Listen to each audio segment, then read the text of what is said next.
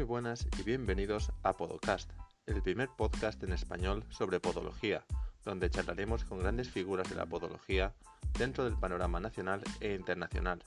Hablaremos sobre sus carreras y de cómo ven ellos la podología actualmente, y debatiremos sobre temas de actualidad dentro de nuestro campo. Soy vuestro anfitrión José y acompañándonos a lo largo de los programas estará Fernando, más conocido como Podonando, quien nos ofrecerá su punto de vista como estudiante.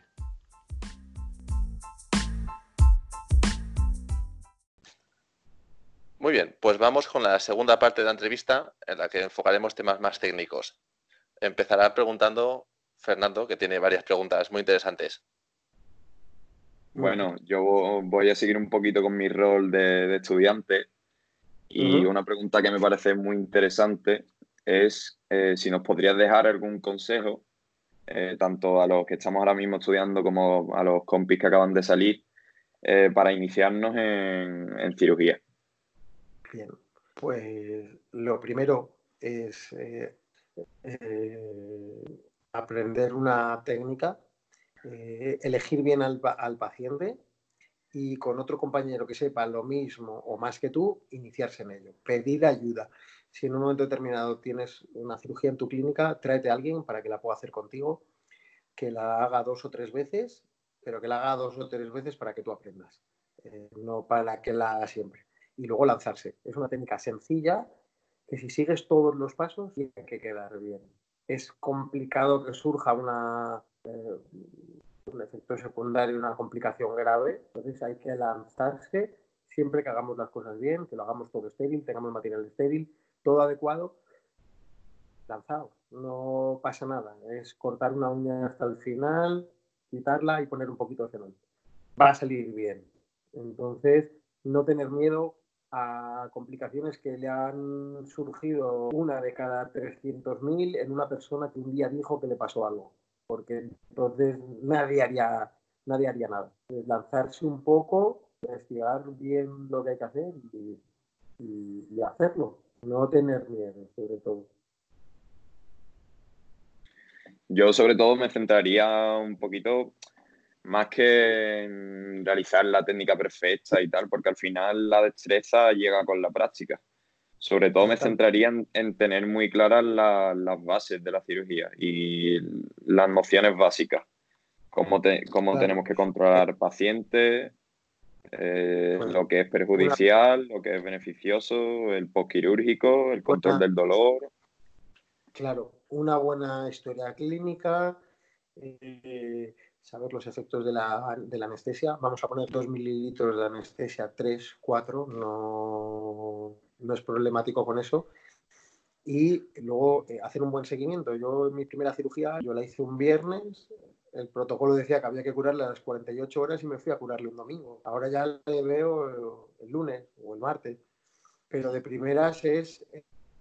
Eh, pues y tener claro lo que, eh, lo que, puede, lo que puede pasar y lanzarse, no tener miedo a, a cosas extrañas que de verdad que no le han pasado a nadie.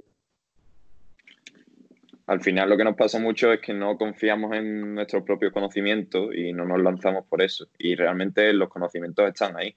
Y como ya he dicho, la destreza técnica eh, legrar la matriz perfectamente, pues te llegará cuando hayas legrado 15 matrices y sepas el tacto, hayas cogido eh, el corte perfecto. Al final eso llega con la práctica, pero si no haces la primera, nunca vas a llegar a ese nivel. Y a veces es así. Es más difícil una quiropodia de una espiculotomía que esté muy proximal.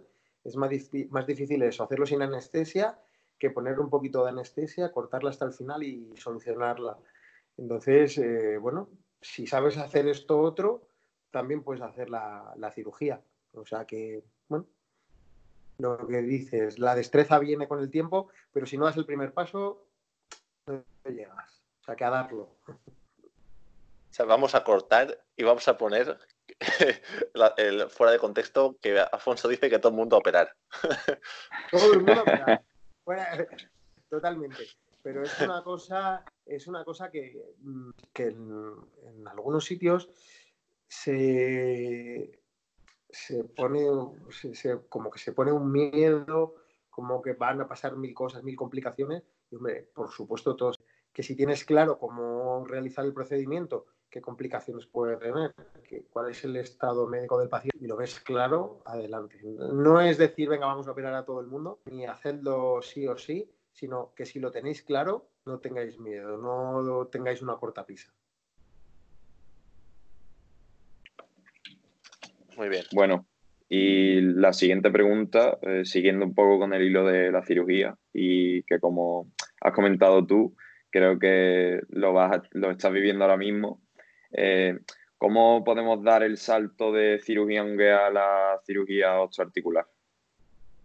De la misma manera, habiendo operado 100 uñas, eh, habiendo hecho cursos, que hay cursos ahora de fin de semana, de 3, 4 días, de disección en cadáver, para haberlo tocado en directo, tener el material disponible. Todos los pasos yo creo que son iguales. Es tener claro el procedimiento que quieres hacer, tener claro cuándo lo puedes hacer, tener el material, entonces eh, a veces no es necesario hacer un pero hay cursos de ver que tú quieres operar un dedo en garra, pues te pones, coges los cinco, los cinco deditos, los abres, los operas y tener al lado una persona que, te pueda echar una mano en un momento y, y si lo tienes claro, lanzarte también. Eso, esto sí que es más complicado porque ya hay que abrir, hay que suturar, tienes que dominar la técnica, pero a veces eh, resulta más fácil cuando lo ven de lo que te puedes imaginar. Yo, todos, yo, todos creo que son los, los mismos pasos, ir dando eh, pequeños saltos de calidad y, bueno, la gente va haciendo sus pequeños cursos, eh, sus másters, va a podólogos, como comentabas antes, Fernando, es decir, oye, pues ahora quiero operar un dedo en garra porque tengo un paciente que lo tengo muy claro, pues me voy con un compañero y voy a verlo cómo lo hace de repente lo, pues, si quieres lo puedes hacer y tienes el material y, lo tienes claro, pues, pues lánzate a ello. Al fin y al cabo es lo que estamos reiterando. La cirugía tiene una curva de aprendizaje muy larga, entonces no podemos pretender saltar desde el primer escalón hasta el último. Tenemos que ir paso a paso, cursos, eh, viendo, luego tocando, luego lanzándote tú a ser el cirujano principal, por así decirlo. Sí, sí, es, así. Y luego, ya os digo, hay muchos compañeros que sí que están muy abiertos a ir y a veces lo que falta también es que les, les pidan de ir y que cuando te abren las puertas que vayas, que vayas, que vayas siempre, porque aunque puedas muerar 20 veces una barra, pues cuando lo hace de una manera, cuando lo hace de otra. Y, y habrá un momento en el que digas, yo esto lo puedo hacer tengo el material, abrir y rajar.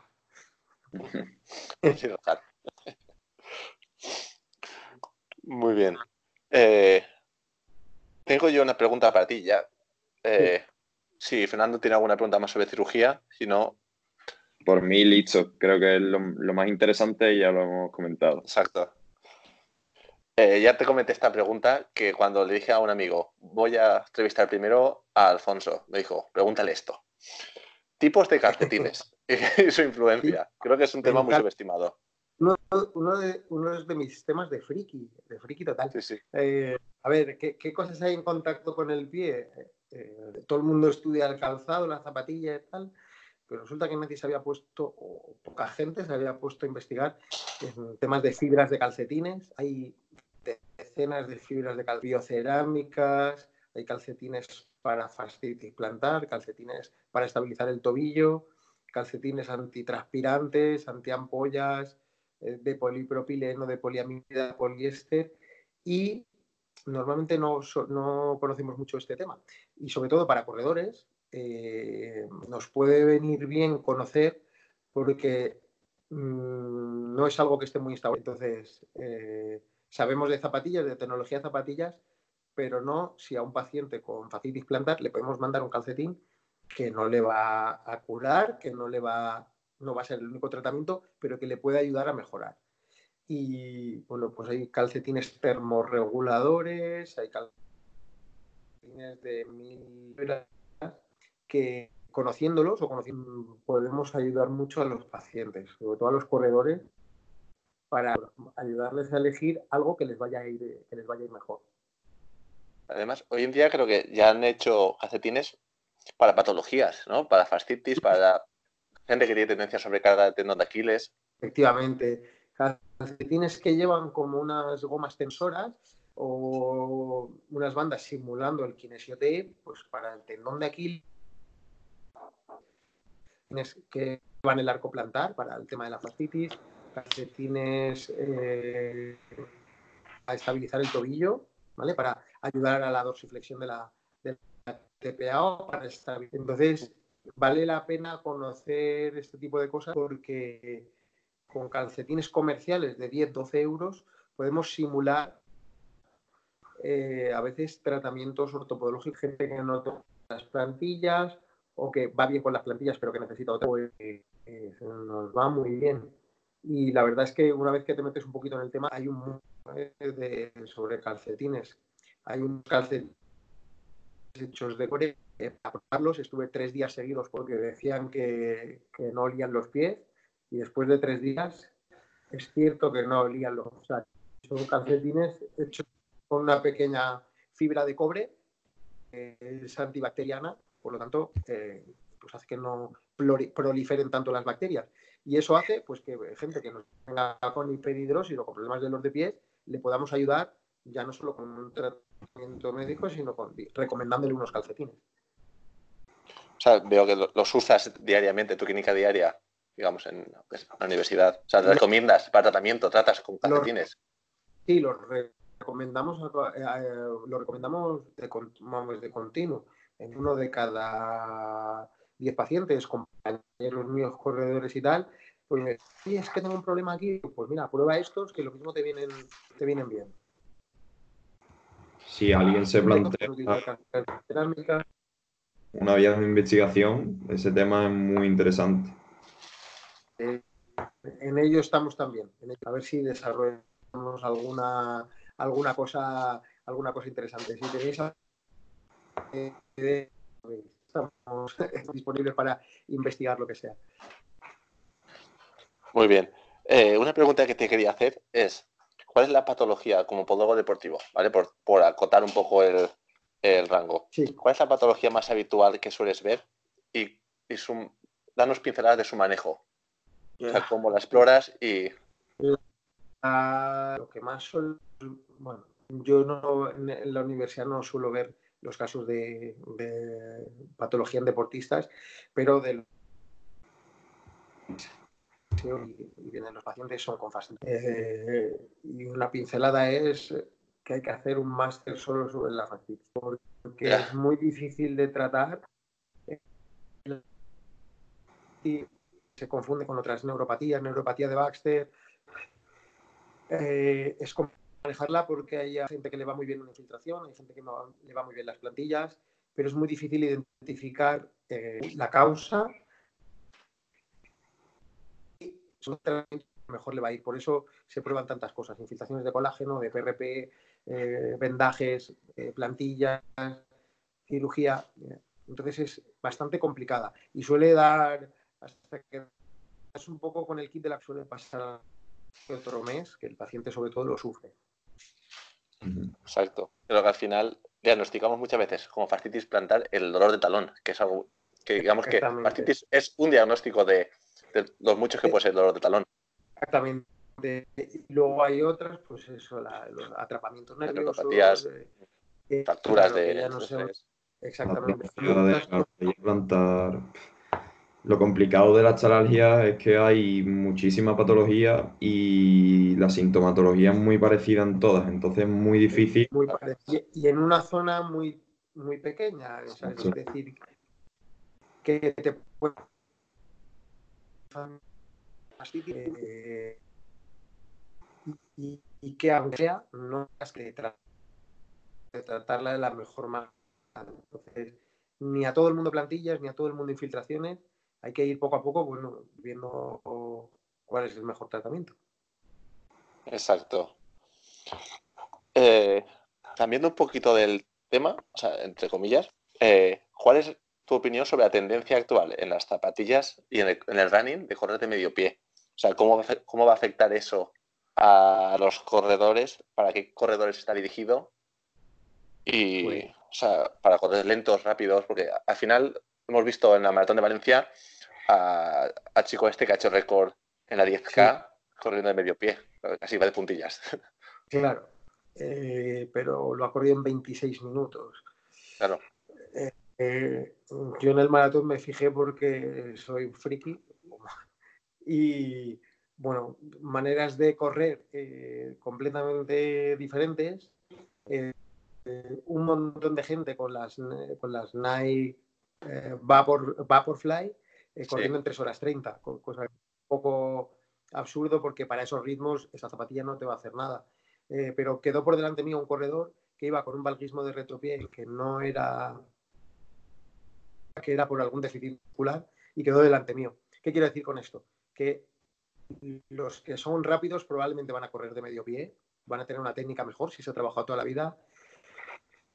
Para una persona de 40 años que talonea, si no tienes una lesión, yo no cambiaría de técnica de, carrera si no has tenido nada importante. Y sobre todo para los ritmos que vamos a correr. La, la técnica de carrera es muy complicada y tienes que tener a alguien que te corrija. Si tú trabajas técnica de carrera, por ti nadie te corrige, eh, va a ser muy difícil que cambies esa pisada. Y la gente que viene con, con la idea de que quiero pisar de, de antepié, quiero pisar de medio pie, es preguntarle cuál es su motivación. Por mejorar, por, si es por evitar lesiones, le diría que no, no las va a evitar, las va a cambiar. Sobre todo en corredores que no somos profesionales, ¿no? Que de repente no vas a cambiar tu técnica de carrera en seis meses. Yo lo intenté con unas zapatillas que me dieron a probar y cuando iba corriendo pensando todo el rato en tenía que pisar de antepié, de antepié, de antepié, lo hacía, pero cuando veía un pajarito, cuando sí, un árbol, a pisar. Era muy, muy arduo y al final pues yo taloneo y no me lesiono. Pues así voy a seguir, hasta que me dejen, hasta que me deje el cuerpo. Exacto. Y hablando de lo de cambio, que requiere un cambio en la, en la técnica de carrera, se quería preguntar sobre la interacción podólogo-adaptador deportivo. ¿Trabajáis con adaptadores deportivos? ¿Cómo lo hacéis vosotros? No, Alguien viene preguntando por ello. No trabajamos directamente, pero sí que mandamos bastante. Además tenemos la ahora de tener un alumno que es eh, redactador deportivo que nos va dando algunas, algunas ideas y trabajamos para que eh, gente que no vemos claro el tratamiento eh, ortopodológico, porque no tiene ningún problema en, el pie o nada que veamos, pues lo mandamos a fisio, lo mandamos a fisioterapeutas especializados en osteopatía, lo mandamos a adaptadores deportivos para complementar un poco el, el, tratamiento o para que hagan algo que nosotros no vemos claro que con unas plantillas le podamos ayudar. Porque sí, que creo que lo deben hacer ellos, ¿no? Sí, cada uno tiene su parcela. tomar ese rol de decirle cómo tiene que correr, porque no es nuestra, competencia o no es nuestra competencia completa. Entonces, seguro que hay gente que lo va a poder hacer muy bien. Y, Exacto. Sí que otros profesionales nos manden gente, nosotros también tenemos que ser conscientes de hasta dónde poder mandarles. O sea, tú puedes estar muy metido en el tema, que te guste, tener idea, pero obviamente no vas a recomendar como alguien que es experto en eso. Efectivamente, y que hay entrenadores de atletismo, redactadores deportivos o otro tipo de gente que puedan ser mucho más específicos. Entonces, pues que nos ayuden, que lo necesitamos. Exacto. Eh, ¿Qué consideraciones tienes tú a la hora de recomendar una zapatilla? Ya sé que esta pregunta es muy complicada porque te puedes meter a hablar de eso y empezar patología, tal cual, pero más o menos unas pinceladas de qué, hacer, qué recomendar a la gente fijarse en. Pues mira, eh, que la zapatilla de nueva ya sea estable, que hay algunas que de nuevas están como valorizadas y eso le va a provocar que al final eh, pues haya mucha más, más pronación que sea una que, que, tenga mm, por lo menos dos pares de zapatillas para mezclar, que no, sea la misma zapatilla para toda la semana. Y una zapatilla, a mí me gusta que las zapatillas no me molesten, que no sean muy pesadas, que no controlen mucho y eh, les recomiendo zapatilla neutra, pero no me cierro a zapatillas con control de, con control de estabilidad, con dobles densidades, porque los pies cuando tienen una fatiga muy grande, el pie tiene tendencia a pronar más, y si el pie está pronado va a pronar más, por lo tanto una ayuda extra de ese control de estabilidad con dobles densidades, yo no lo descarto. Y, zapatillas relativamente ligeras, porque hay una tendencia a coger las zapatillas con mayor amortiguación de cada marca. ¿Qué más amortiguada? Saucony, pues esa para todo, a lo mejor si pesa 50 kilos no es la más adecuada. Tienes que elegir otra. Eh, eh, y pues, Luego los corredores cada vez están mejor informados, ¿eh? ya saben todos los modelos, saben todas las, las y, y están bien informados. Entonces, tú ya dándole alguna pista eh, les puedes ayudar. Es importante saber las especificaciones de cada zapatilla, porque ya no es la de hace 50 años, o sea, son tecnología, o sea, cada zapatilla está pensada para hacer un uso. Claro, por ejemplo, los kilos de peso, el ritmo al, que quieres correr, a qué está destinada la zapatilla, por eso comentaba siempre un par de zapatillas, una de rodaje diario y una quizás más amortiguada para las tiradas que hacemos los domingos. Eh, el drop, pues mm, yo prefiero un drop medio, 8, eh, por ejemplo, eh, que recomendaría para no acortar el tendón de Aquiles con drops muy altos que veíamos hace un tiempo de 13 milímetros, 14 milímetros, que es demasiado grande ni tampoco acercarte directamente al, minimalismo si no estás muy acostumbrado o no tienes buena técnica carrera. Entonces, por ejemplo, un drop 8 en una zapatilla eh, y amortiguada eh, le iría bien a casi todo el mundo. Y luego, dependiendo del tipo de lesión que tengas, lesión en pues sí puedes mandar un poquito más de drop. Si tienes tendencia a, pues eso, a pies o a metatarsalgias, pues puedes mandar zapatillas con un poquito más de suela, con la media suela más, más Eso es un poco luego ya adaptarte y preguntarle al corredor qué es lo que le ha ido bien, qué zapatilla cree que le ha lesionado, que muchas veces ellos lo saben. Y dicen, es que esto me ha pasado por esta. Bueno, ves qué característica tiene, pues intentas cambiar algo. Exacto, así. Volvemos a las especificaciones de la zapatilla, que es tecnología. Claro, saber para qué está diseñada esa zapatilla y tú qué necesidades tienes realmente. Eh, a, veces sencillamente la altura del talón es un poquito más, un poquito menos y resulta que te rozan las y dejando, pues hay que buscar una zapatilla un poquito más alta. Ya no es solo tecnología o para qué están hechos, sino a veces hay que adaptarse a decir, bueno, busca esto más alta. Y luego hay muy buenas descripciones de las tecnologías de la zapatilla para saber eh, eh, qué quieres, ¿no? Y, y, bueno, también pues por el nivel del corredor, el tiempo que lleve, que lleve corriendo, pues sí, más o menos lo va a recoger. Ahí está. mis, compañeros del club de atletismo me, llaman y me 200 veces para preguntarme por zapatillas, pero bueno, ahí estamos para lo que Ahí está un poco la, clave para los que no, no conozcan tan en profundidad los distintos modelos, características.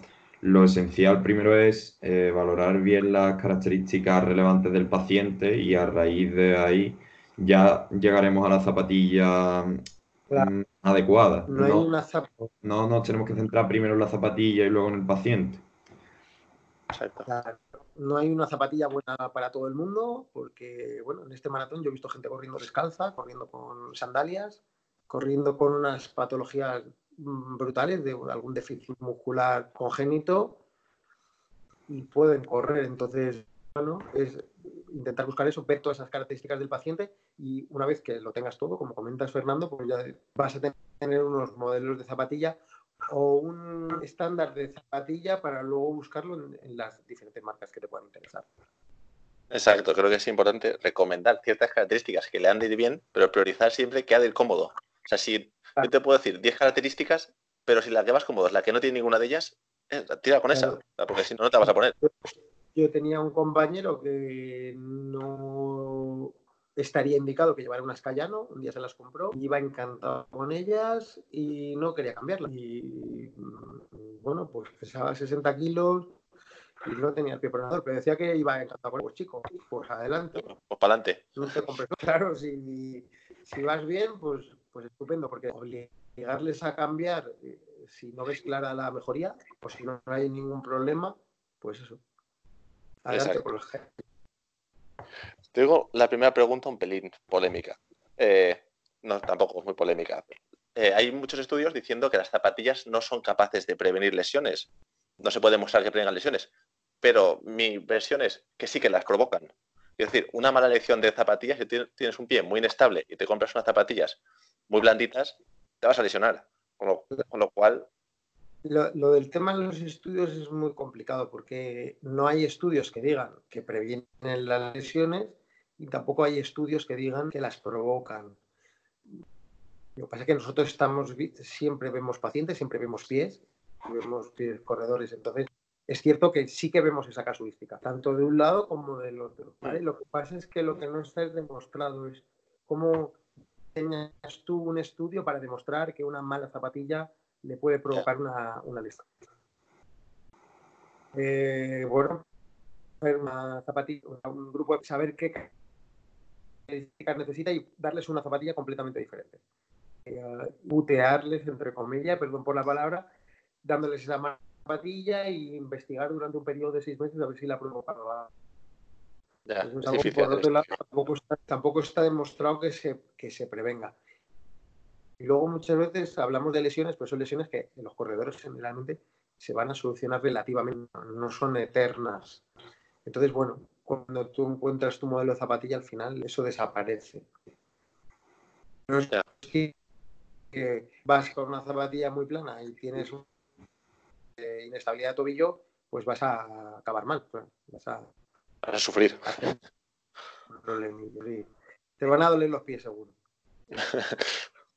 Al final, la mayoría de las lesiones no aparecen por el hecho de las zapatillas, sino por el, por el hecho de eh, sobrecargar eh, excesivamente las estructuras, que es un, fallo que, cometen y cometemos todos, que es que ya el primer, día que salimos a correr nos queremos correr los 30 kilómetros y, eso no, se puede. Yo lo que he visto de mis compañeros es que las lesiones aparecen principalmente cuando se lleva, lleva uno poco tiempo corriendo, cuando no tienes adaptas tus estructuras, tu musculatura cuando, como has mejorado tanto, quieres seguir mejorando y mejorando y mejorando, y es cuando aparece la, cuando aparece la, lesión. Eh, entonces hay que ir adaptando ese progreso y no pasarse con, la carga de kilómetros. Y no tenemos que olvidar que al final correr es un deporte lesivo. Una pequeña asimetría en nuestro cuerpo por algún lado va a salir, por algún lado puede doler algo y eso al final también te vas a adaptar a ello. Exacto. Hay un libro muy no sé si te lo habrás leído, que se llama Nacido para correr, de Christopher. famoso libro. Y, habla mucho de que no, los seres humanos no estamos hechos para, correr. Claro, y estamos haciendo algo que, bueno, en mi caso, yo tengo 44 años, eh, tengo tiempo para... La gente dice, pues para correr el maratón tienes que hacer un entrenamiento de fuerza, tienes que trabajar la flexibilidad, y tienes que comer cuatro nueces al día, y tienes que hacer yoga, y tienes que hacer... Pues da tiempo a todo, y técnica de carrera, y bueno, y, cuando corro, ¿no? Entonces, eh, no somos deportistas profesionales y al final fácil es que alguna de las carencias que tengas de desencadenar una, en una lesión. Lo que es importante también es que si te molesta algo, a los, a los corredores que les duela, es no corra y, eh, y así desaparecerá. No hagas algo crónico porque quieras correr kilómetros cuando lleves tres meses corriendo. ¿no? Exacto. Tengo una última pregunta de esta sección para ti. Es, eh, si tienes algún ejercicio estrella, o sea, obviamente depende de las características de paciente, lo recomendarás o no, pero algún ejercicio que suelas recomendar con frecuencia para la mayoría de, pacientes como para prevenir lesiones. No. el, reposo. sí, eh, el, el no, es una broma. Ah, muchas veces cuando vienen corredores, a mí lo que me gusta es escucharles, aunque a veces son muy pesados, porque te describen una lesión en... porque suelen tener la clave de, por qué les duele algo. Y a veces el, calmarles, el decirles, bueno, un poco este entrenamiento de cuatro meses para un maratón que es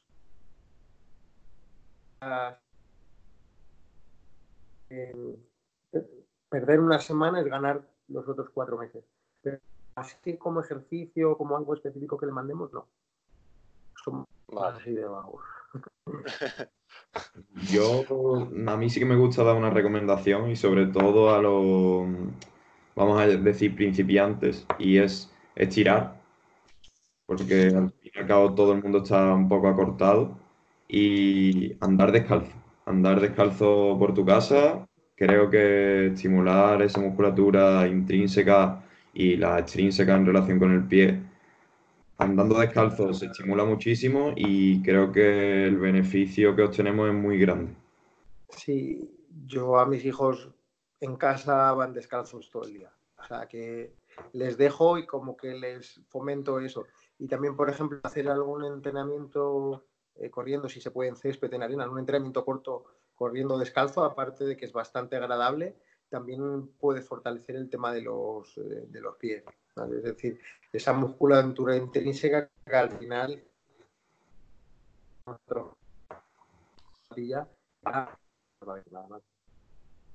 Claro, yo tenía en mente ejercicios perdón, de ese estilo, de musculatura intrínseca, que también se puede trabajar simplemente corriendo sin soporte, sin zapatilla.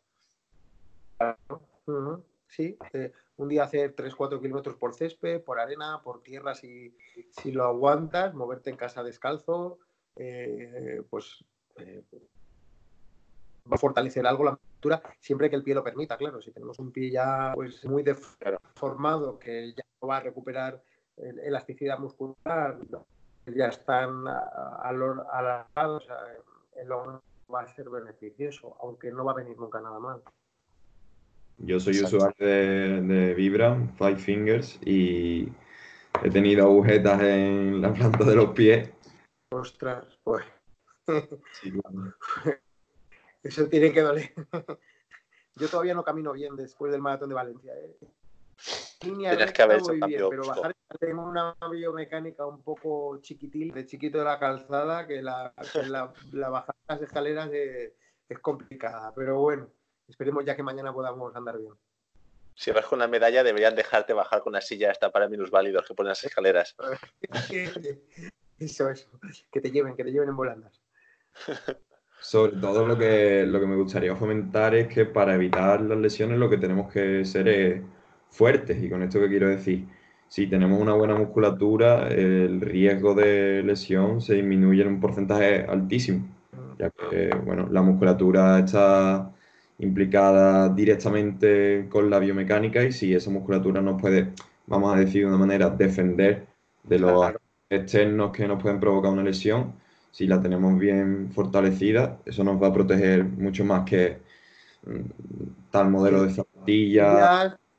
Eh, sí, exactamente, o otras, otras tecnologías. Es cierto que sobre todo porque, por ejemplo, corredores más experimentados, más hechos, con una musculatura más adaptada a la carrera, pues tienen menos lesiones. Y es porque de primeras, pues no está, no está completamente adaptado y entonces, pues por ahí cualquier pequeña simetría, cualquier pequeño, digamos, defecto que puedas tener, ¿no? De una musculatura más, eh, pues menos tonificada, pues va a hacer que esa pierna caiga más y como esa pierna cae más, pues resulta vas a tener más impacto y como tienes más impacto, pues vas a pues, tener una, una fascitis, una metatarsia. Entonces hay que trabajar un poco, un poco todo. Cuando se puede hacer es, maravilloso. Cuando no tienes tiempo, pues hacer lo que sea. Exacto.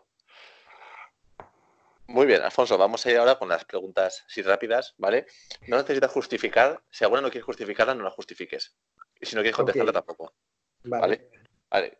¿Con qué zapatilla corres? Sé que es Saucony, pero ¿con qué modelo corres y por qué? O sea, ¿qué tiene ese modelo? Pues para mí una de las mejores es la Saucony Ride, eh, porque puedes llevar un poco para un rodaje, para un ritmo un poquito más rápido, incluso para una serie. Es bastante eh, amortiguada y ligera y la verdad es que me gusta mucho ir con ella. Muy bien. ¿Hay alguna marca, motivo X, si quieres das el motivo, pero hay alguna marca que no te guste? Adidas, pero no por ningún motivo, sino porque no he tenido ninguna. Y no he tenido la cosa de probarlas. Mm, he tenido de otras marcas, pero esa no he comprado nunca ninguna zapatilla y no las he, no las he probado. Muy bien. Eh, próximo área de la podología en el que piensas profundizar, o que te parece muy interesante, innovar. No sé. La que venga. No sé. A veces son ideas que Sí, a veces hay ideas que te surgen que de repente no pensabas nunca que ibas a hacer algo y ahora mismo no lo sé. No sé lo que puede ser. Sorpresa. el, próximo curso que veas anunciado. Exacto. ¿Dónde ves el futuro del apodo? ¿En qué campo crees que vamos a ganar más relevancia? ¿Cirugía, biomecánica? ¿Un cambio muy dramático? Creo que la cirugía es donde podemos tener más, eh, más campo de, mejora. Eh, ahora la biomecánica veo que mucha gente acaba, no hacen las plantillas ellos mismos. El aorto no es que se abandone, pero se abandona el aorto de hacerlo manualmente y no veo que haya avanzado mucho, mucho. Sin embargo, la cirugía ha ido dando, creo que, pasos más grandes en hacer otro tipo de técnicas, en hacer estudios y tal, y creo que está dando más pasos que la biomecánica del aorto en, una entrevista a Kirby comentó que en Estados Unidos en unos años habrá un problema porque todo el mundo se está metiendo a cirugía. La cirugía está llamando mucho más a los podólogos que la biomecánica y la ortopodología. Y que en unos años puede estar un poco desequilibrado ese tema. Es interesante ver qué pasa. Claro, mm, no sé por qué, pero ahora tú ves los cursos que se ofertan de, de máster, de posgrado y tal, pues creo que solo hay uno que sea específico en biomecánica y en orto, que es en Sevilla. En el resto, deportiva, cirugía, cirugía de mínima invasión, mm, no hay tanto en biomecánica como tal. Entonces, no, no sé por qué, no sé cuál es la razón, no sé si es porque mm. puede parecer muy difícil, si porque a otros les parece muy fácil porque eso te caballo y rey, pero veo que por ahí no se está investigando mucho en el tema de biomecánica y orto. Si, por ejemplo, hay cracks en biomecánica como Luis Enrique Roche, que tiene hermano gemelo, eh, sobre todo por la, por la testa, eh, que en biomecánica pues está avanzando muchísimo en el tema del corredor, parámetros espacio-temporales y tal, mucha investigación, pero lo que es aplicación a, al aorto, eh, nuevos materiales, nuevos diseños y tal, veo que hay un pequeño, un pequeño déficit ahí. Muy bien. Eh, ¿Qué universidad piensas que está haciendo un mayor desarrollo de la podología ahora mismo? En tu opinión, ¿puedes justificarlo o no? Y puedes barrer para casa y decir que la UEX y quitártela de encima. La Universidad de Extremadura, pues. Pero bueno, en esta debería decir paso palabra, ¿eh? porque es muy difícil. Creo que eh, las universidades se han especializado un poco o hay algunas que tienen una mejor formación en un área y otras en otra. Es difícil buscar una que haya un compendio, ¿no? Sí, en la Miguel Hernández del ahora completo el tema de pie diabético, en otro sitio otra. Entonces, una que sea estrella en todo, no la, no la veo. O sea que, Exacto. Sí, por eso eh, es bonito esto de crear comunidad y tal, porque, no sé, nos vamos conociendo gente de una universidad y de otra y aprendemos los unos de los otros. Y cada uno aporta lo que más sabe y al final es conocimiento y... Ya para acabar, eh, Alfonso, dos o tres preguntitas. Eh, ¿Un libro que recomiendes? Un libro que recomiende, pues, por ejemplo, los de Kirby, que están bastante bien para el tema de biomecánica que hablábamos. Muy chulos, sí. Además son muy prácticos. O sea, se explica muy bien cómo atender al paciente. Creo que son buena, una buena lección para leérselos y, si es posible en inglés para ir poco a poco, bueno, pues entrando y tal y, poder eh, ver otra cosa. Si no están traducidos al, español, o sea, es una muy buena opción. Exacto. eh, de toda tu experiencia vital, un consejo, algo muy resumido que digas a la gente, algo lo que se tenga que dar la gente. Pues que tengan confianza en lo que han hecho, que tengan confianza en lo que vayan a hacer y sobre todo que hagan las cosas bien, que por el bien de la profesión hay que hacer las cosas bien, hay que montar una clínica o trabajar en un sitio con honestidad, no intentando sacar el dinero a los pacientes eh, y que con confianza, trabajando bien y, siendo honestos, se, puede y se va a salir adelante.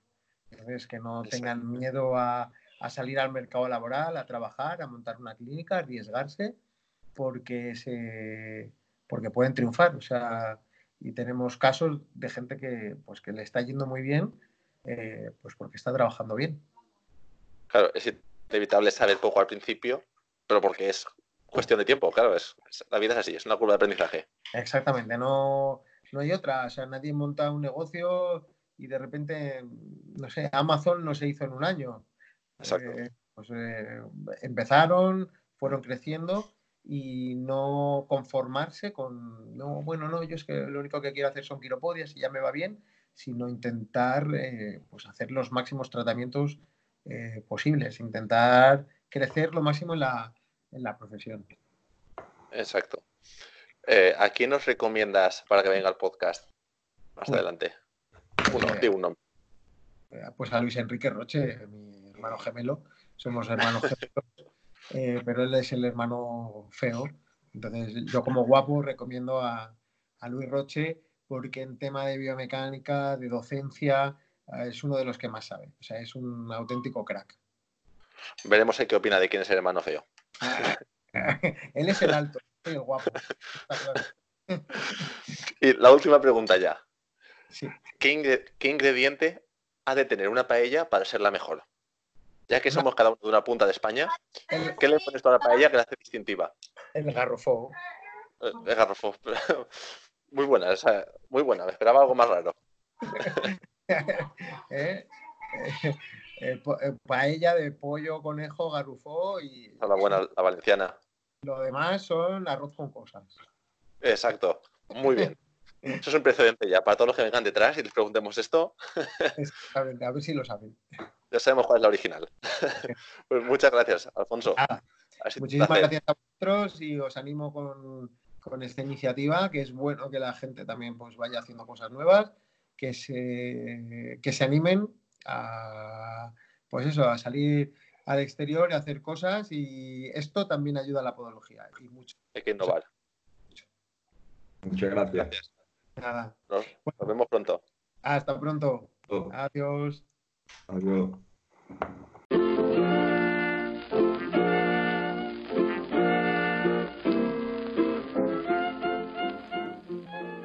Hasta aquí la entrevista de hoy. Esperamos que os haya gustado y hayáis aprendido, pero sobre todo que hayáis disfrutado tanto como nosotros grabando. Si os ha gustado, os agradeceríamos que dieseis un me gusta en la plataforma que lo escuchéis, nos sigáis en Instagram a arroba podocast.es y comentéis en la publicación lo que más os ha gustado y también lo que menos. Como siempre, gracias a nuestro invitado por haber compartido su tiempo y conocimientos con nosotros, a Podonando por habernos acompañado y ofrecido su punto de vista y gracias a todos vosotros por haber estado ahí. Nos vemos en la próxima entrevista. Hasta pronto. Música